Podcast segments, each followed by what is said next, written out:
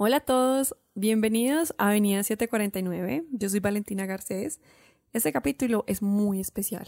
Tiene un tema que estoy feliz de compartir con ustedes, porque a lo largo de esta trayectoria he tenido la gran fortuna de conocer a muchas personas, donde simplemente me he enamorado completamente de sus pensamientos, de sus filosofías de vida y la manera en que viven, aún resaltando que aunque tengamos cosas en común, a la vez somos seres humanos diversos, llenos de bellezas únicas y floreciendo cada uno en su propio jardín.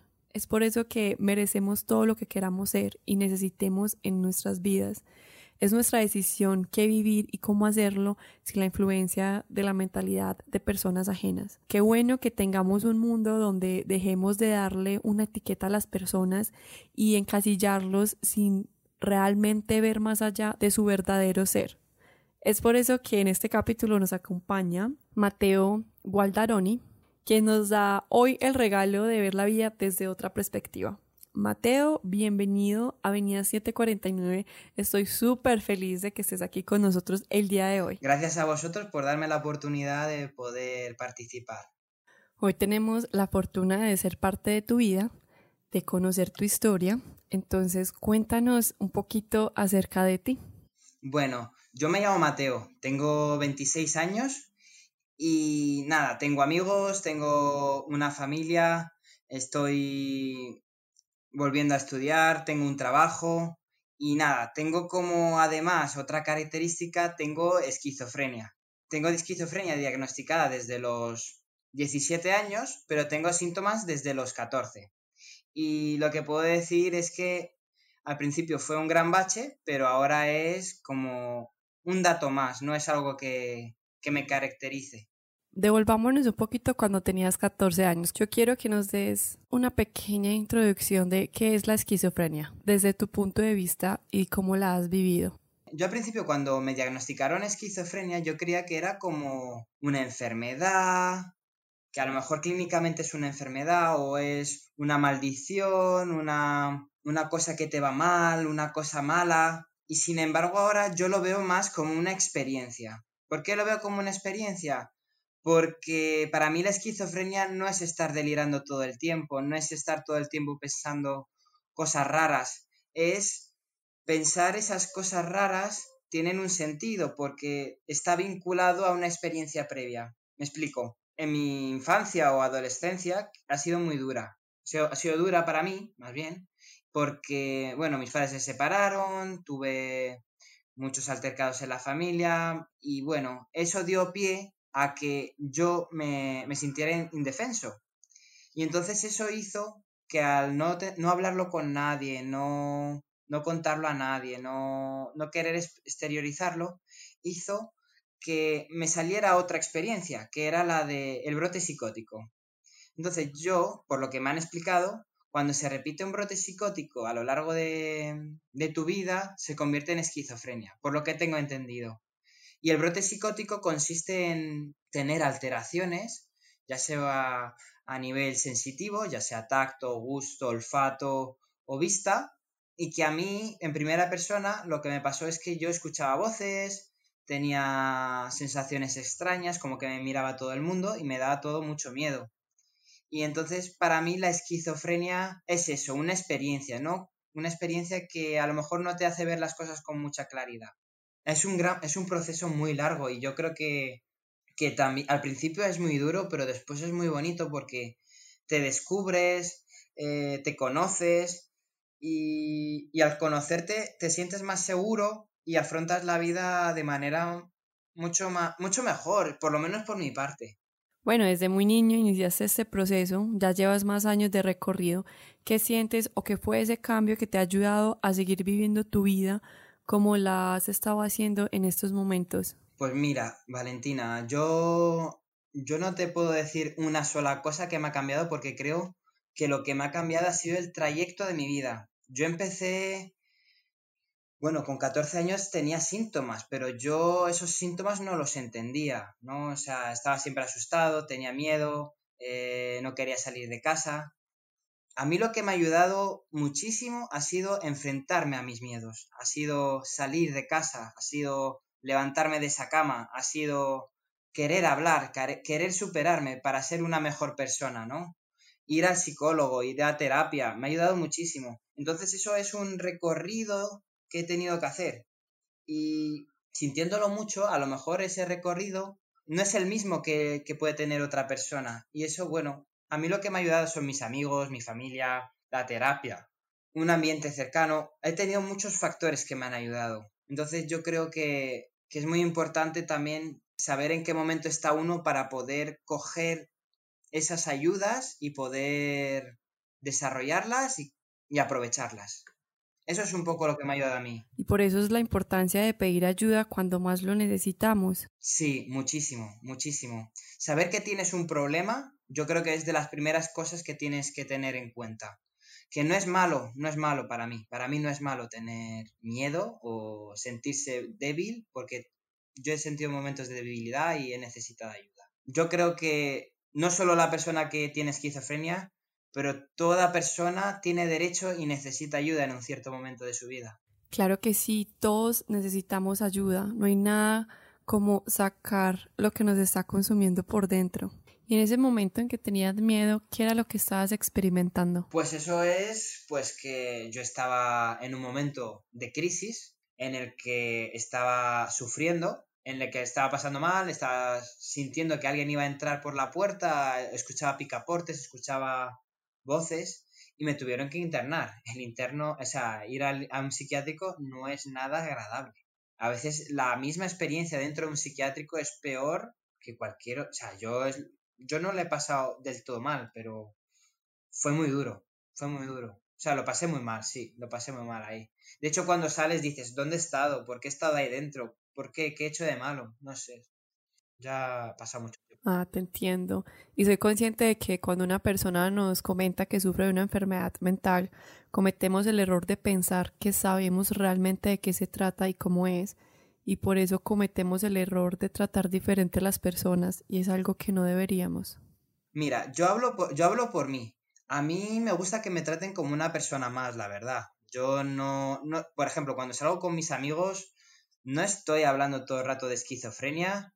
No, no quiero que se me mire como la persona con esquizofrenia porque eh, soy una persona. No soy el esquizofrénico, no soy el enfermo mental, soy Mateo. Soy Mateo, ante todo soy una persona. Y tengo defectos y tengo virtudes. Y no tiene nada que ver por la esquizofrenia. Entonces, a mí me gusta que me traten como uno más. Que si te estoy molestando, me lo dices. Te estoy molestando. Que te estoy haciendo bien, pues me lo puedes decir. Que, que, no te caigo bien, pues no nos vemos, que te caigo bien, nos vemos. Eso es un poco como lo veo yo. Soy una persona como cualquier otra. No, no quiero un trato especial, no quiero un trato peor. Sí que es verdad que algunas veces me han tratado de alguna manera un poco más, más distante o no han sido justos conmigo. Entonces, sí que hay mala, mala fama por esto de tener un problema de salud mental, ya sea esquizofrenia o lo que sea, yo hablo por esquizofrenia, que muchas veces se relaciona esquizofrenia, yo qué sé, a persona violenta, al loco, al asesino, y yo creo que no tiene nada que ver, porque yo no he pensado nunca matar a nadie, no he pensado nunca hacer daño a nadie. Sí que he tenido momentos de tensión, pero no he hecho daño a nadie. Ya que mencionaste esto, enfoquémonos un poquito en las voces. ¿Cómo has lidiado con ellas o si han cambiado un poco a cómo eran antes? Mm, a ver, yo las voces no las puedo cambiar, pero las puedo entender.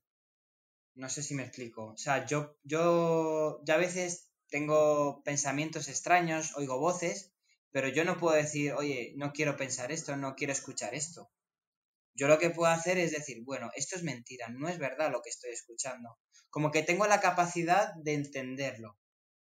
No. Y al principio a lo mejor me da miedo y al principio me, me altera emocionalmente, pero no es algo que, no es algo que, que, pueda controlar, por así decir. Yo no puedo controlar las voces, no puedo decir parad pero puedo decir, oye, esto es mentira, esto no es lo, es mi cabe es mi cabeza, no soy yo.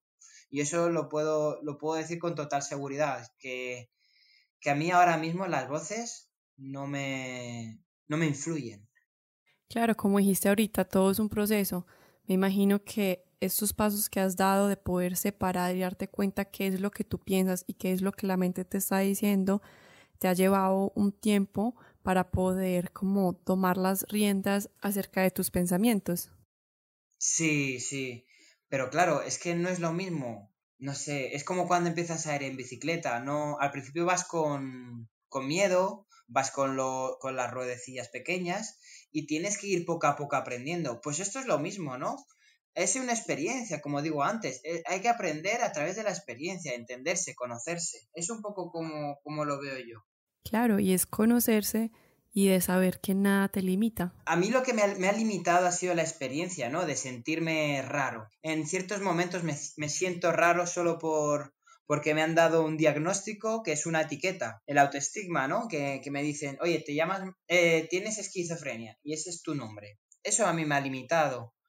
Y yo creo que ahora tengo una vida bastante normal, plena, llámalo X, pero de verdad, estoy. No, creo que, esté limitado. A lo mejor algo que me siento un poco acomplejado, pero no limitado, son los estudios. Pero estoy en ello, estoy volviendo a estudiar y muy bien. Me alegro mucho por ti. No tienes nada que te impida hacer lo que te hace feliz. Mateo, metiéndonos un poco más en tu vida personal, ¿hay alguien más en tu familia que pase por lo mismo que tú, que tenga esquizofrenia? Sí, yo, yo tengo mi padre que tiene esquizofrenia. Mi padre tiene esquizofrenia y, también eso fue, digamos, un mal ejemplo. Aunque yo quiera un montón a mi padre, el ejemplo que tuve yo de persona con esquizofrenia fue muy malo. Pero, y eso fue algo que tuve que aprender también, ¿no? Mi padre es mi padre y yo soy yo. Sí, como todos en la vida, todos tomamos decisiones diferentes y vivimos la vida distinto. Me imagino el apoyo tan incondicional que has tenido con tu madre. Mi madre, bueno, ha estado, digamos, tirando del carro muchísimo tiempo. Yo creo que incluso demasiado. Mi madre me ha cuidado muchísimo. Mi madre ha estado, ha estado ahí para, para apoyarme, incluso diría, por desgracia, aguantarme. Pero es algo que, que lo tendré que agradecer siempre. Mi madre estuvo ahí, yo qué sé, cuando me llevaba al colegio, estuvo ahí cuando me enfadaba con ella, cuando rompía las puertas, o sea, ha estado ahí y no me ha abandonado nunca. Eh, ha estado ahí cuando me sentía solo, ha estado ahí cuando estaba enfadado, cuando estaba triste.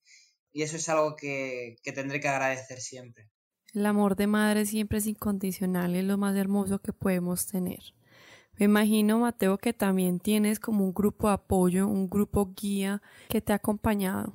Sí, voy a una asociación aquí en Madrid que es dirigida especialmente a personas con esquizofrenia, que también me ha ayudado muchísimo. O sea, de verdad, súper. Estaré siempre agradecido. He tenido dos terapeutas que me han tratado como.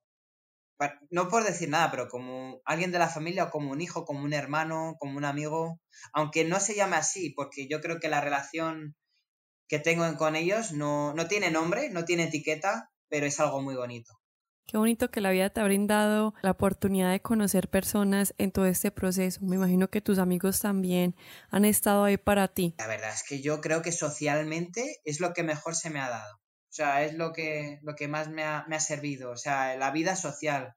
Porque en casa estaba enfadado antes, pero los amigos digamos que han sido como mi vía de escape. Bueno, quedo con mis amigos cuando quiero. Estoy saliendo con una chica, eh, y sabe que tengo esquizofrenia y es algo que, bueno, no, no ha frenado yo creo, pero sino que la ha hecho más especial la relación. Ay, me alegro mucho por ti.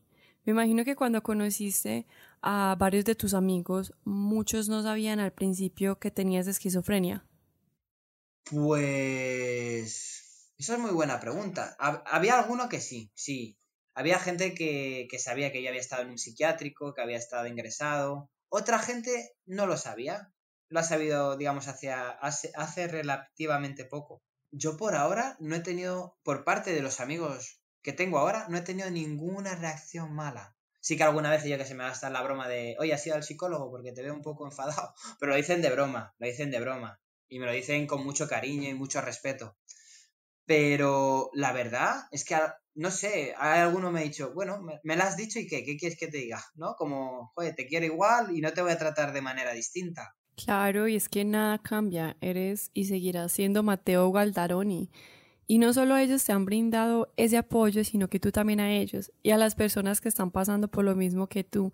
Es muy lindo todo el apoyo que estás brindando en las redes sociales para darle esperanza a las personas que están pasando o empezando por esa situación. Sí, yo creo que lo bueno es que no tener miedo de las emociones. Yo he estado mucho, mucho tiempo con el miedo de, de, estar, no sé, pues, estar encerrado en casa, sentirme distinto, sentirme raro, oír voces, eh, pensamientos extraños, sentirse perseguido. Eso eran cosas que no entendía y que no sabía manejar. Me gustaría de verdad dar esperanza a más gente, porque yo no tuve esperanza hasta cierto punto y me encantaría que se viera esto de la esquizofrenia como algo, algo que se puede salir, de algo que se puede salir, ¿vale? Que no es malo, incluso te puede hacer más fuerte. Y no digo que tenga mi vida, pero que afronten ciertas cosas, ¿no? Ah, se lo digo sobre todo a las personas que están empezando con esto,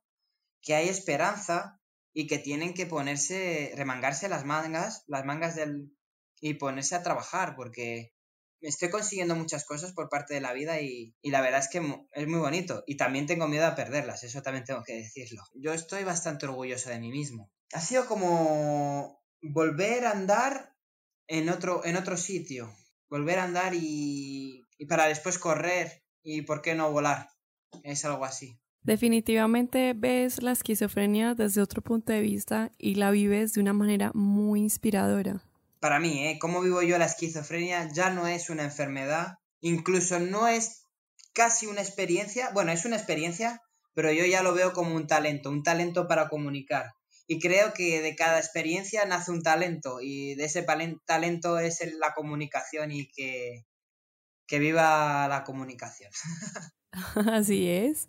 ¿Te gustaría compartir con nosotros alguna historia o algo que te haya marcado Ah, sí, sí, sí, sí, sí. Os podría contar una anécdota que tiene que ver con esto de la esquizofrenia, que fue un día que yo fui al colegio, había vuelto después de estar ingresado y yo en el colegio ya notaba que la gente me quería. Un día en la sala de reuniones, donde está todo el colegio, había un chico que estaba contando cómo hacer el acceso a la universidad y yo de repente, cuando había el turno de preguntas, dije, pero hay tan buen ambiente en la universidad como en este colegio me senté y de repente empecé a escuchar un montón de aplausos, un montón de gente gritando, diciendo Mateo, campeón, no sé qué, no sé cuántos. Y yo, de verdad, no me di ni la vuelta, pero había un montón de gente ahí aplaudiendo. Me dijeron que todo el mundo se levantó a aplaudir. Y fue algo que, jolín, que, qué bonito, ¿no? Que la gente entienda. Eso fue algo que me, que me ayudó muchísimo. Algo que me lo, me lo quedaré para siempre.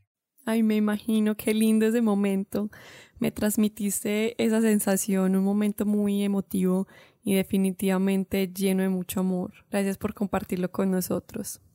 Mateo, sé que muchos quieren saber más de ti y conocer el proyecto que estás haciendo, entonces comparte tu página, tu usuario, para que vayan y se llenen de toda esta información que estás brindando y también para que tengan el placer de conocerte. Vale, mira, bueno, yo en esta cuenta que se llama eh, arroba soy barra baja como barra baja el barra baja aire, cuento un poco mi experiencia con la esquizofrenia. Quiero mostrar mi realidad, mi trayecto en la vida con esquizofrenia y quiero que de verdad la gente se pueda ver reflejada. Y es un poco lo que, lo que quiero enseñar, ¿no? Que, lo que os he dicho, que ver este, esta experiencia que puede dar paso a un talento. Mateo, fue un placer conocerte Muchísimas gracias por estar aquí con nosotros, por abrir tu corazón, llenar este espacio con tanto amor. Qué información tan bonita la que nos brindaste. Definitivamente nos transmitiste un mensaje muy positivo y muy bonito acerca de la esquizofrenia, verla desde otro punto de vista, volteando un poquito la manera de ver y pensar acerca de esto. Me alegro conocerte y conocer tu historia y saber todo lo que has logrado. Simplemente te tengo que agradecer porque hoy nos brindaste un regalo hermoso y nos dejaste ser parte de tu vida. Muchísimas gracias a ti, Valentina, de verdad. Muchas gracias por contactar conmigo. Gracias, gracias, gracias. A todos ustedes, gracias por estar aquí compartiendo con nosotros. Quiero que la historia de Mateo los inspire y tengan una motivación más en sus vidas. Quiero que no tengan miedo a pedir ayuda todos en algún momento la necesitamos. Pongamos nosotros también nuestro granito de arena y no etiquetemos ni juzguemos a las personas. Nunca sabemos por lo que han vivido o están pasando. Seamos más bien la razón de alguien para sonreír. No seamos de esas personas que se dedican a opacar, lastimar o hundir a las personas. Sean luz y mucho, mucho amor. Sea por lo que sea que estén pasando, todo siempre se pone mejor. Sean fuertes y valientes, que la ayuda siempre llega. Yo soy Valentina Garcés, les deseo un feliz resto de vida. Los espero en el próximo episodio, aquí en Avenida 749.